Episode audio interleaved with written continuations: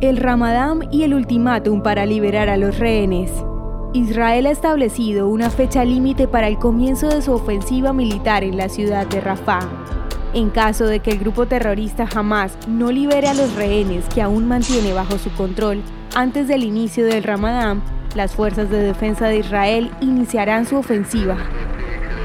El Ramadán, considerado sagrado por los musulmanes, conmemora la noche en el que el ángel Gabriel se manifestó al profeta Mahoma para revelarle el Corán. Durante este mes, los musulmanes practican el ayuno, las oraciones y los peregrinajes. La señal para el inicio del Ramadán en el año 2024, según el calendario occidental, no solo estará marcada por el avistamiento de la luna creciente en el noveno mes del calendario islámico, sino también por ser la fecha límite en que el gobierno israelí espera para la liberación de los secuestrados.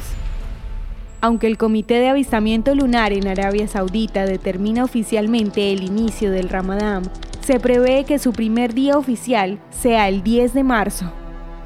Para el mundo árabe y en particular para los árabes musulmanes que lideran y militan en Hamas, este periodo será crucial pues la táctica de presión militar implementada por Israel ha logrado cercar a los líderes y milicianos remanentes de Hamas en la ciudad más al sur de Gaza, Rafah, la única ciudad que aún no ha sido invadida por las tropas terrestres israelíes.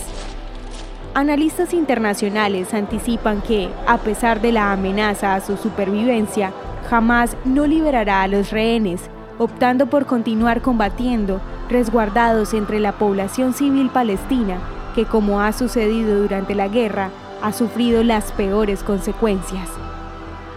Mientras tanto, 26 de los 27 países de la Unión Europea han solicitado una pausa humanitaria inmediata que podría ser el preludio de un alto al fuego duradero en Gaza. Por lo tanto, el inicio del Ramadán podría marcar la continuación del conflicto o el comienzo de un periodo de tregua. La historia de hoy merece ser compartida. Piensa en un amigo y envíasela. Contamos contigo para que cada día esta comunidad crezca más. Gracias por hacer parte de Historias de Israel. El contenido original de Historias de Israel fue provisto y realizado por Philos Project.